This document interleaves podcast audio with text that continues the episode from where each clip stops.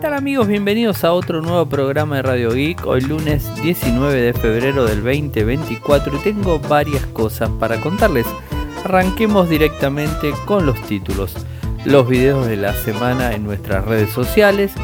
La Unión Europea inicia una investigación sobre TikTok. Samsung lanza la primera actualización para el Samsung Galaxy S24 los Apple Vision Pro 2 eh, falta casi 18 meses, se habla finales del 2025. Meizu, la marca china de smartphone, anuncia su salida de la industria de teléfonos y se va a centrar directamente en la inteligencia artificial. Samsung posiblemente en marzo esté lanzando un nuevo teléfono de la gama A, la gama de línea media, y sería el A55. Google Chrome pronto podría proteger nuestra red doméstica de ciberataques. Y una noticia que no es para nada buena eh, y tiene que ver con que Apple al parecer eh, está eliminando el soporte para aplicaciones web progresivas en la Unión Europea. Algo que seguramente no va a caer muy bien porque es una función que se utiliza bastante y más que nada en Apple, más allá que en Android también la utilizamos, en Apple se utiliza bastante por, bueno, por algunos temas del sistema operativo que ahora les voy a ir contando. Los videos de la semana eh, ya vamos por la segunda o tercera, en donde todos los días voy sumando un nuevo videito que sale del miércoles. Recuerden que este miércoles 21 va a estar disponible desde temprano en Instagram, en Ariel Mcor, que es mi usuario, en una historia. Eh, un, enlace para que ustedes puedan hacer la pregunta de la semana y ahí yo les voy a estar contestando en el transcurso del miércoles y el jueves, por supuesto, les voy a estar contestando eh, y va a quedar como historia la respuesta, un minuto eh, de video y a su vez ese mismo video después lo bajo, lo edito y lo subo como eh, video directamente en todas las redes sociales. Así que les cuento los temas que traté la semana pasada. ¿Cuál fue el primer celular que tuviste? Eh, novedades de TikTok dicen que va a cambiar eh, en algo, ¿sabes? Bueno, ahí explicaba, ¿no? ¿Te gusta leer en físico o en digital? Obviamente me están preguntando a mí. ¿Qué diferencia tiene Blue Sky con Twitter o X? Mejor dicho, ¿no? Pero la pregunta me lo hicieron así. Eh, ¿Recomiendas One Password o qué gestor de contraseñas recomiendas en seguridad y todo? las preguntas no las hago yo, son preguntas que caen. Algo que... Papito jugó al Doom, o sea, me preguntaban por mí. Eh, después un test de café, como siempre. Subí un unboxing de una cafetera eh, digital Atma, de, digamos de metálica, una de, es Pro. Ustedes saben que me gusta muchísimo el café. Eh, y bueno, ah, tenía que cambiar la, la, mía y bueno, hice, hice una compra que fue eh, la otra semana y la, estoy probando, la verdad que estoy más que contento. Bueno, hice el unboxing y un pequeño informe así chiquitito, es línea blanca. Eh, pero creo que está, está bueno eh, porque muchísimos de los tecnológicos, los que escuchan Radio Geek y que me siguen en las redes sociales, toman café. O sea, el, el tecnológico por lo general toma café. O sea, el programador, el desarrollador, el técnico, eh, toma café. Entonces, bueno, es algo que la gran mayoría lo hacemos. Así que vayamos con los otros temas.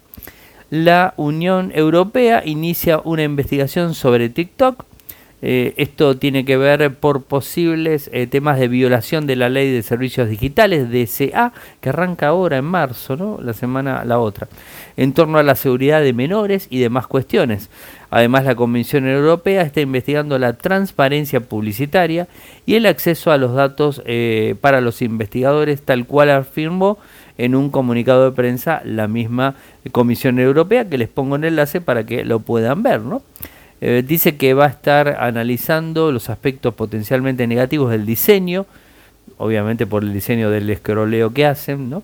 y los algoritmos de TikTok, incluido el comportamiento adictivo, esto me parece que no hay solución, y los efectos de madriguera, de conejo, así se le dice, que pueden generar contenido dañino.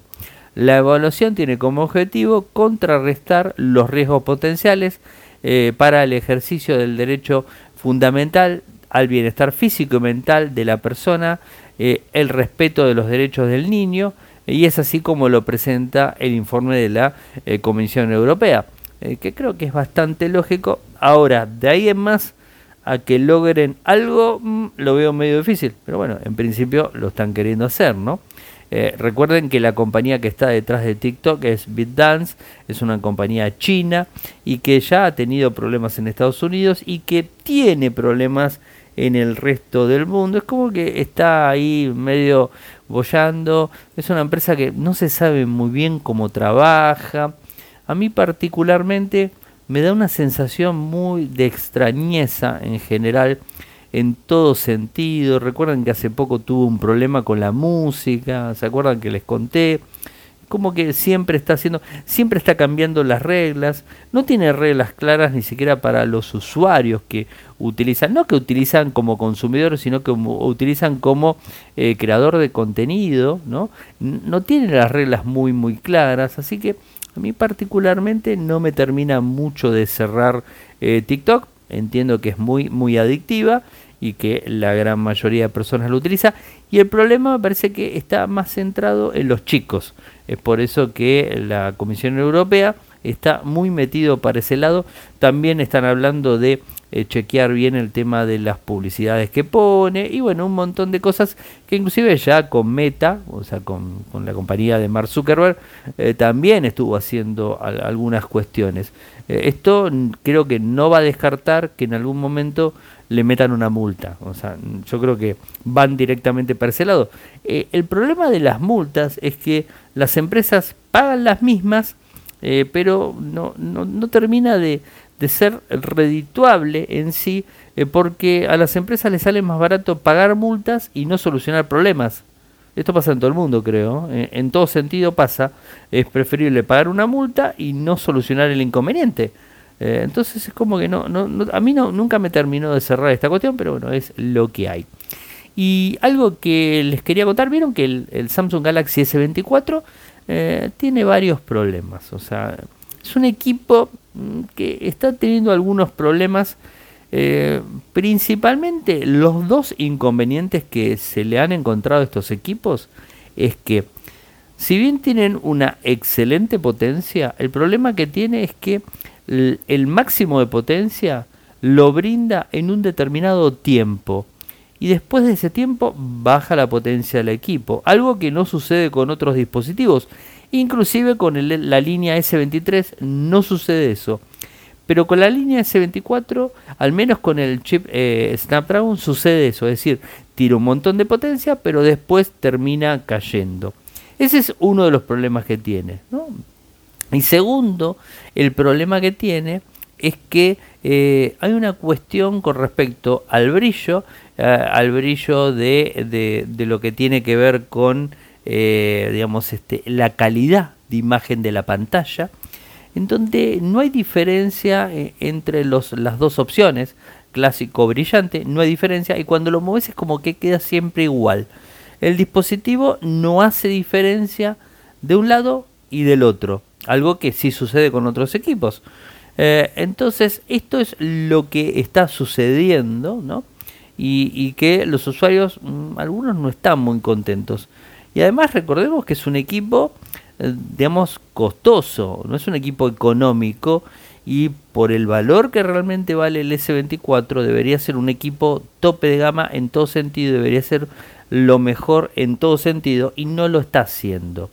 Eh, a todo esto ya tiene su primer parche de actualización, que de hecho les voy a contar sobre eso eh, ahora, y que supuestamente corrige esto del brillo. Esto supuestamente lo corrige. No del tema del microprocesador, eso no lo corrige. Ese es otro inconveniente. Se eh, sobreentiende de alguna forma que lo que hacen los fabricantes es cuando el equipo empieza a funcionar, empieza a funcionar con máxima potencia pero por supuesto, cuando vos tenés en un equipo máxima potencia, ¿qué es lo que sucede? Recalienta, recalienta el microprocesador, recalienta las partes adentro del equipo y eso genera una sobretemperatura, con lo cual se puede terminar dañando el dispositivo o la otra parte es que vos estás jugando con un equipo de estos y al levantar tanta temperatura eh, te termina molestando en la mano, por ejemplo, ¿no?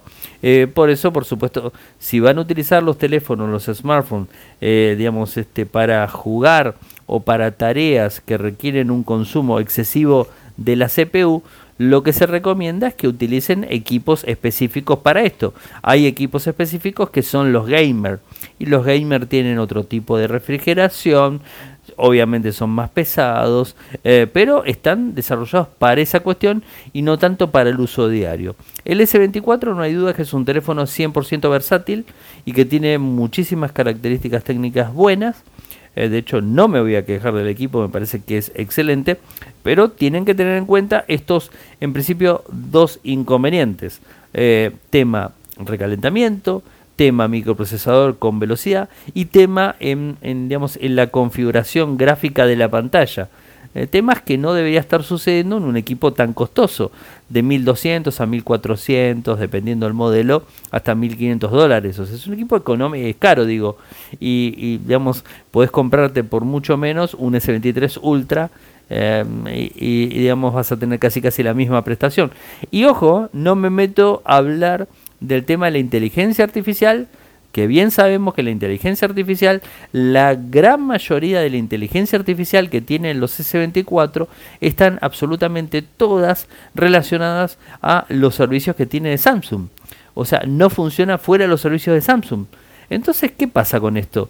Eh, y, y, de hecho, esas funciones están disponibles por fuera. Lo que pasa que eh, lo que hizo eh, Samsung fue juntarlas todas en el dispositivo y te las presenta de golpe como si fueran gratuitas y como que las tenés disponibles, ¿no? Pero por ejemplo, el tema de las traducciones simultáneas cuando estás escribiendo solamente funciona con el teclado de Samsung. Y yo, por ejemplo, no uso el teclado de Samsung. Uso el Gboard, el de, el de Google. Y lo uso desde que salió Gboard. Es como que estoy recontra reacostumbrado. Y el teclado de Samsung no me gusta. No es que sea malo, a mí no me gusta. Mucha gente yo lo veo que lo usa y no tiene problemas. Eh, pero, ¿se entiende? O sea, si yo al usar Gboard, las traducciones simultáneas que hace no me funcionan. Entonces, este, ¿cuál es mi beneficio? ¿No? ¿Se entiende? Y además, eso hay que tener en cuenta que después del 2025, finales de 2025, todo lo que hoy por hoy está siendo gratuito, después del 2025 va a ser de pago. Así que es un tema complicado. Más allá de todo eso, el parche de actualización supuestamente soluciona, el, aunque sea el menos, al menos el tema de eh, lo vivido del equipo. Y con respecto a la temperatura y con respecto a la potencia, ¿por qué baja la potencia? Y bueno, baja la potencia porque se tiene que empezar a equilibrar y eh, bajar la temperatura del microprocesador. Entonces, ¿cómo la baja? Tirando menos potencia. Eh, esto es algo normal y lo hacen muchos fabricantes. Te bajan la potencia, o sea, te dan potencia plena a primer momento y cuando llega determinado tiempo eh, que el micro recalentó mucho, empieza a, bajar la empieza a bajar la potencia porque el micro se recalentó y no tiene forma de disiparlo. Es lógico, si sigue trabajando de forma full, eh, quizás se genere no solamente una molestia para el usuario, sino también puede llegar a generar un daño eh, térmico dentro de la placa o el micro y todo ese tipo de cosas. Así que bueno, a tenerlo en cuenta. Eh, ¿Esto ha sucedido con otros Samsung? Sí, ha sucedido. ¿Ha sucedido con otros equipos de otras marcas? Ha sucedido. Y los fabricantes lo fueron solucionando. Lo que pasa que a mí me parece que el S24 es como que se lanzó muy rápido eh, y es como que chocaron en un montón de cosas. ¿no? O sea, a ver, mi opinión, obvio. Eh, por supuesto. Esto no quiero decir que sea malo el equipo, que no lo compren, ¿eh? va de vuelta. A mí me parece el equipo excelente, es de lo más versátil que tenemos eh, y calculen en 3-4 meses estos equipos van a estar totalmente optimizados. Porque esto pasa con los iPhone también, ojo, te sacan un iPhone nuevo y tiene miles de problemas. y uno o dos meses estás medio bollando con algún que otro inconveniente modelo sí, modelo no, depende, ¿no? Pero por lo general sucede, con un equipo nuevo sucede que tiene fallos. Es casi casi normal. O sea, no es solamente Samsung. Apple también lo, comete y otros fabricantes también lo hacen. pero bueno, lo que pasa es que estamos hablando de equipos muy, muy costosos. Y hablando de Apple, les cuento que el Apple Vision Pro 2 va a salir a finales del 2025, o sea, va a faltar bastante tiempo eh, para que se lance. Eh, ya sabemos que el equipo está costando de 3.500 dólares para arriba. Eh, ¿Y qué es lo que dice Apple? Dice que no puede sacar un Apple Vision Pro por año, sino que los tiene que ir sacando cada uno más de casi dos años por una cuestión de modelos y por una cuestión de, digamos, de, de trabajo con el dispositivo. Es decir, todos los que tienen el Apple Vision Pro son beta tester. Se los digo así. Si alguno me está escuchando y lo tiene y se pone mal, les digo, lamentablemente son beta tester. Eh, y esto lo, digo yo, lo dice Apple. Están probando el dispositivo y todo lo que se vaya probando, todo lo que se vaya solucionando, se va a cargar en el Apple Vision Pro, que va a estar a final del 2025. Eh, y que ahí va a mejorar cosas. Y es más, eh, avanza un poquito más al tema. porque digamos, este, uno de los famosos Em, digamos, este, eh, filtradores y que tiene muchísima información eh, de Apple, que es Mark Gurman, seguramente lo conocen, que trabaja en Bloomberg. Em, él dijo que el Vision Pro ideal, según Apple, va a salir en el 2029 o 2030. Así que imagínense todo lo que van a tener que esperar eh, para que tengamos este eh, un Vision Pro eh, óptimo. Por eso yo le decía el otro día cuando me hicieron la pregunta, para mí es absurdo comprarlo. Es un equipo que no compraría, pero ni loco, porque yo creo que es 100% absurdo, porque es muchísimo dinero. Si costaría mil, mil doscientos dólares, quizás sería más atractivo para Estados Unidos, por supuesto. pero me parece que 3.500 dólares para arriba me parece que es bastante limitado el radio que puede tener, más allá de que hay mucha gente que tiene dinero y lo paga, ¿no? Eso siempre va a haber esas cosas. Meizu. Bueno, Meizu, una compañía china eh, que, bueno, fabricaba, fabricaba, digo porque deja de fabricar teléfonos inteligentes, o sea, smartphone, y lo anunció en su sitio web eh, que va a dejar de eh, fabricar smartphones eh, para dedicarse 100% a la inteligencia artificial. Eh, a ver, convengamos también que no es una empresa de smartphone que haya sido tampoco tan fuerte, ni siquiera en el mercado chino. Así que esto hay que tenerlo en principio en cuenta.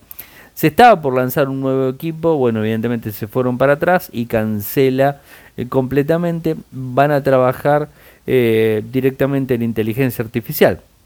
El cambio de estado en proceso eh, viene desde hace tiempo y el director ejecutivo del grupo Shinji Meisu, Sen, Sen Sishu, afirmó el año pasado que la compañía ha evolucionado de una manera de una mera marca de teléfonos móviles a un grupo ecológico. Y bueno, y ahora directamente estamos hablando de que se van para, eh, para el lado de la inteligencia artificial. O sea, es algo que se viene, es algo que lo vamos a ir viendo y que cada vez más y más este, eh, las empresas van a ir volcándose para ese lado. ¿Recuerdan el A54 eh, que se lanzó en marzo del 2023? Bueno, aquí en Argentina se lanzó en julio, fui al evento de, Samsung y bueno, pude probar el A54 y el A34. Bueno, ahora se viene el A55, que es la evolución, ¿no? O sea, es lo lógico, es la evolución. Eh, y se viene filtrando información hace tiempo. Creo que desde noviembre, diciembre ya se viene filtrando información del equipo. ¿Por qué? Eh, porque a mediados de marzo del 2023 se lanzó la 54. Con lo cual, a mediados de marzo del 2024 se tendría que lanzar la 55. Es lógico, uno por año es lo que normalmente hace Samsung, ¿no? Así que es bastante, eh, digamos, este, bastante predecible de que se va a estar lanzando muy, muy poco tiempo. ahora, cuando tenés eh, una página de soporte que directamente te da la información, decís, wow, o sea, como que, como que fuerte, ¿no? Eh, y bueno, una página de, digamos, este, en Europa es que da la información que el modelo es el SMA556B eh, y está totalmente comprobado que va a haber dos modelos, uno de 128 y uno de 256, 5G por supuesto, ¿no? Eh, esto es un poco lo que, lo que se viene hablando.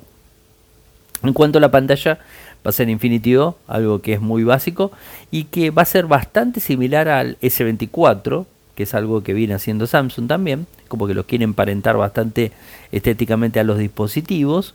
Em, eh, y cómo te das cuenta que es una 54 y no una S24, porque por ejemplo tiene el, elemento clásico del hay Island eh, alrededor de los botones laterales, ¿no? Y lo que se dio a conocer es que supuestamente este, este smartphone traería el chip de la marca Exynos 1480, que a su vez este tendría una GPU AMD. Sería el primer equipo con chip Samsung con GPU AMD. O sea que habrá que ver la parte gráfica de estos dispositivos. Sabemos que AMD viene trabajando con Samsung hace un tiempito y acá estaría eh, como quien dice, la primer prueba. Así que estaremos muy atentos y les estaré contando cualquier novedad al respecto. O sea, calculo que en menos de un mes tendríamos ya información de la 55, pero casi casi se está filtrando todito, o sea, ya tenés casi todo filtrado. Google Chrome pronto podría proteger nuestra red, en nuestra casa, por ejemplo, ¿no? Eh, Google va a tener una función para bloquear intentos de piratería maliciosa en la red de esta manera va a verificar las fuentes de conexiones del sitio web que estás navegando para evitar accesos no autorizados a los dispositivos que están conectados en la misma red. Vieron, por ejemplo, te conectas a no sé, una página web X y, eh, de repente hay un, hay un archivo que es para imprimir, ¿no? Y cuando imprime, ¿a qué, ¿a qué se conecta? A la impresora. Y la impresora está conectada de forma inalámbrica, de forma, digamos, este, de red directamente o conectado a otro equipo que está en la misma red, eh, con lo cual tenés que pasar por el equipo compartido de Windows y ahí salir e imprimir.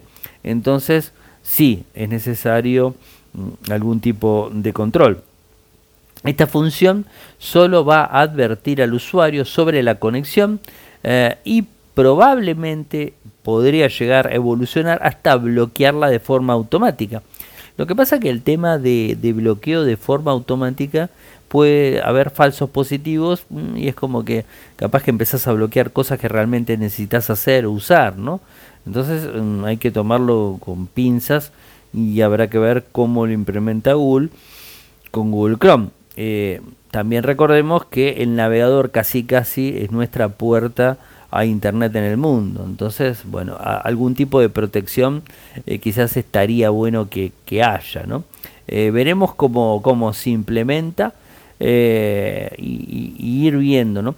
creo que nada de estas cosas va a, quitar, digamos, este, lo que sería la barrera del usuario, ¿no? O sea, la barrera del usuario eh, que es este el sentido común. El sentido común te dice no entres acá, no imprimas acá, no hagas esto, no hagas clic en ese enlace de descarga, no instales un soft que está así, que bajando una página web que no conoces.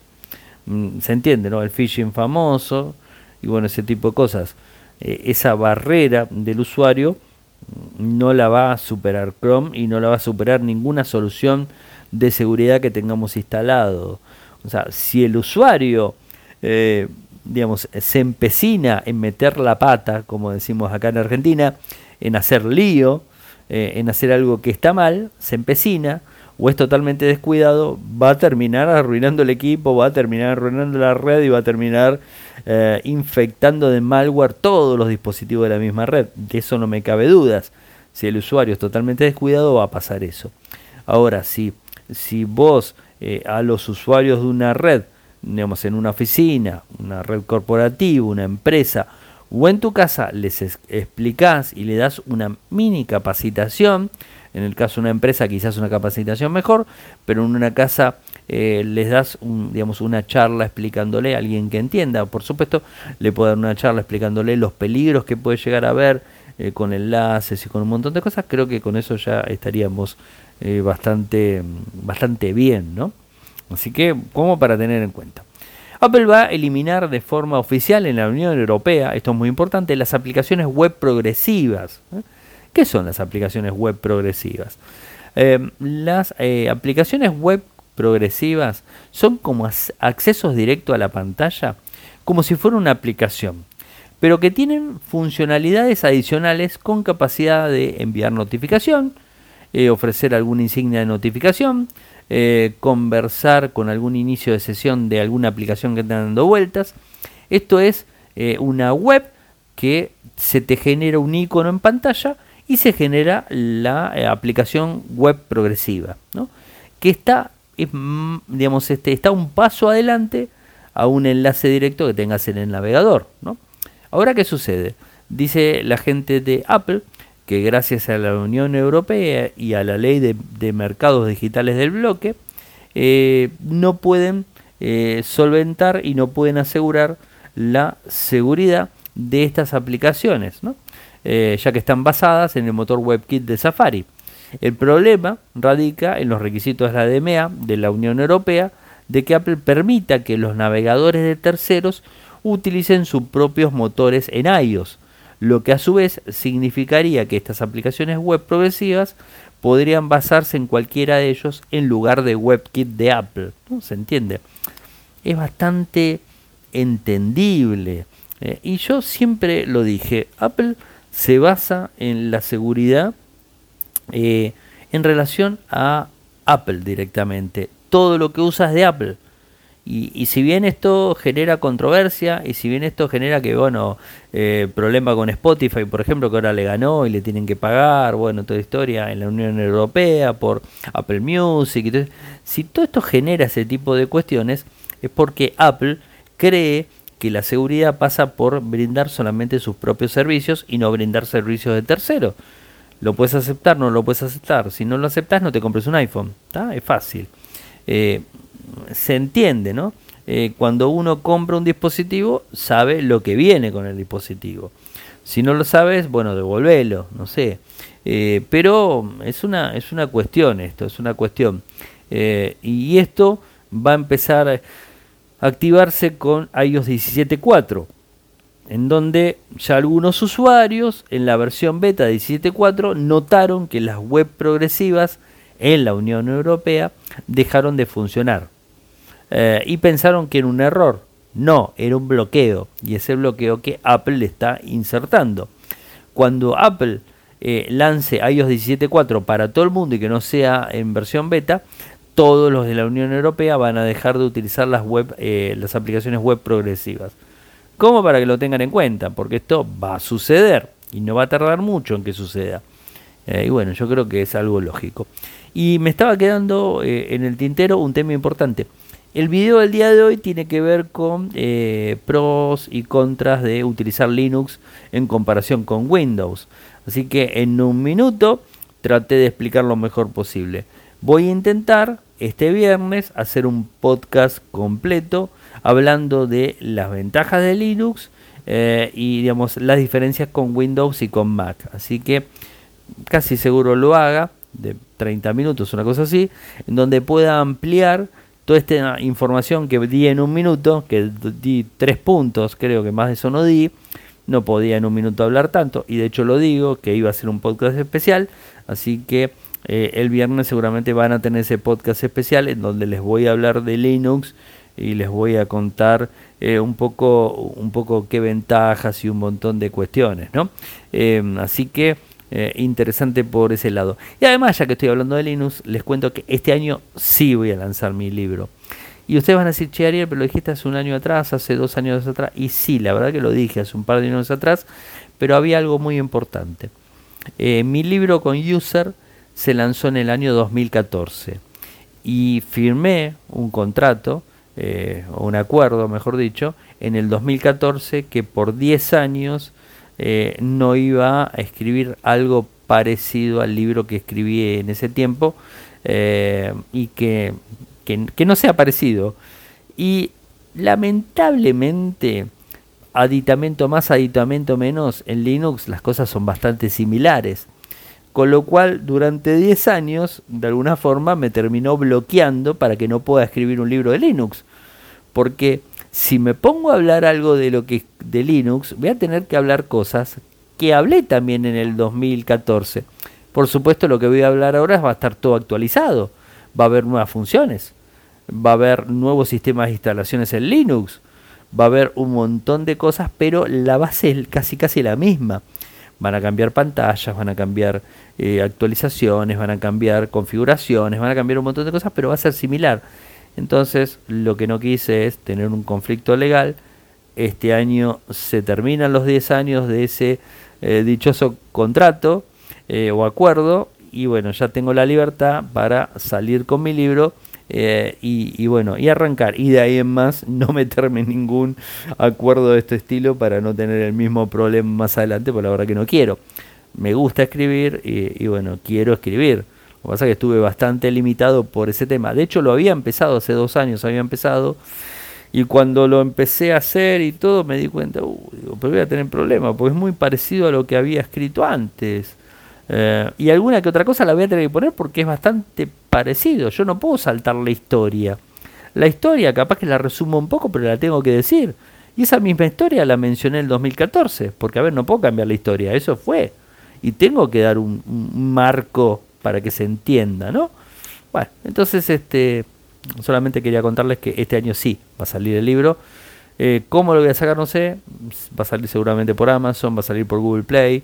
Eh, bueno, después veré de, poder sortear, regalar algo. Igual va a tener un costo muy ínfimo porque la idea es que se, que se viralice eh, y que la gente lo pueda descargar y, obviamente, eh, bueno, hacerlo masivo, ¿no? Así que los costos van a ser muy, muy bajos. Así que no, no se hagan problema por ese lado.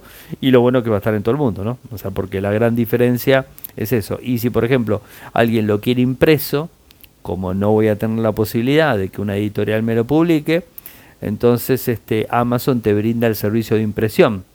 Entonces, si estás en España, te lo vas a poder imprimir y te lo llevas impreso, porque Amazon te brinda esa posibilidad. Estás en México, en Estados Unidos, lo vas a poder imprimir, lo vas a tener en, en físico, ¿no? Y si lo quieres usar en la Kindle, lo usas en la Kindle, lo quieres usar en Google Playbook, lo usas en Google Playbook depende de donde lo quieras tener, ¿no? Así que bueno, y seguramente voy a ir dando de a poco capítulos, digamos, de forma gratuita para ir lanzándolo. Así que bueno, ustedes ya me conocen, eh, no soy de lucrar en ese sentido, pero bueno, quiero también darle un poquitito de movimiento a todo esto, ¿no? Eh, así que bueno, eso era lo que les quería, les quería contar en el día de hoy y el viernes van a tener el podcast este, donde voy a hablar de Linux en general.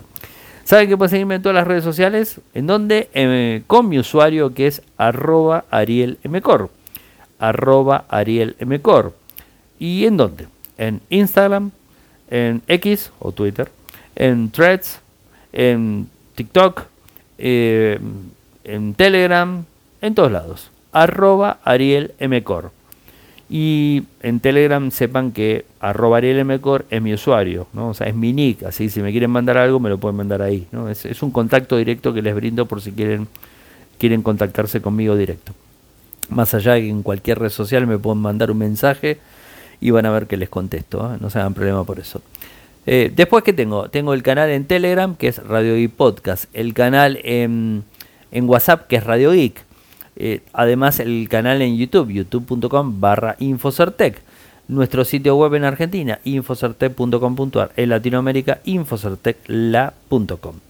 Muchas gracias por escucharme y será hasta mañana. Chau, chau.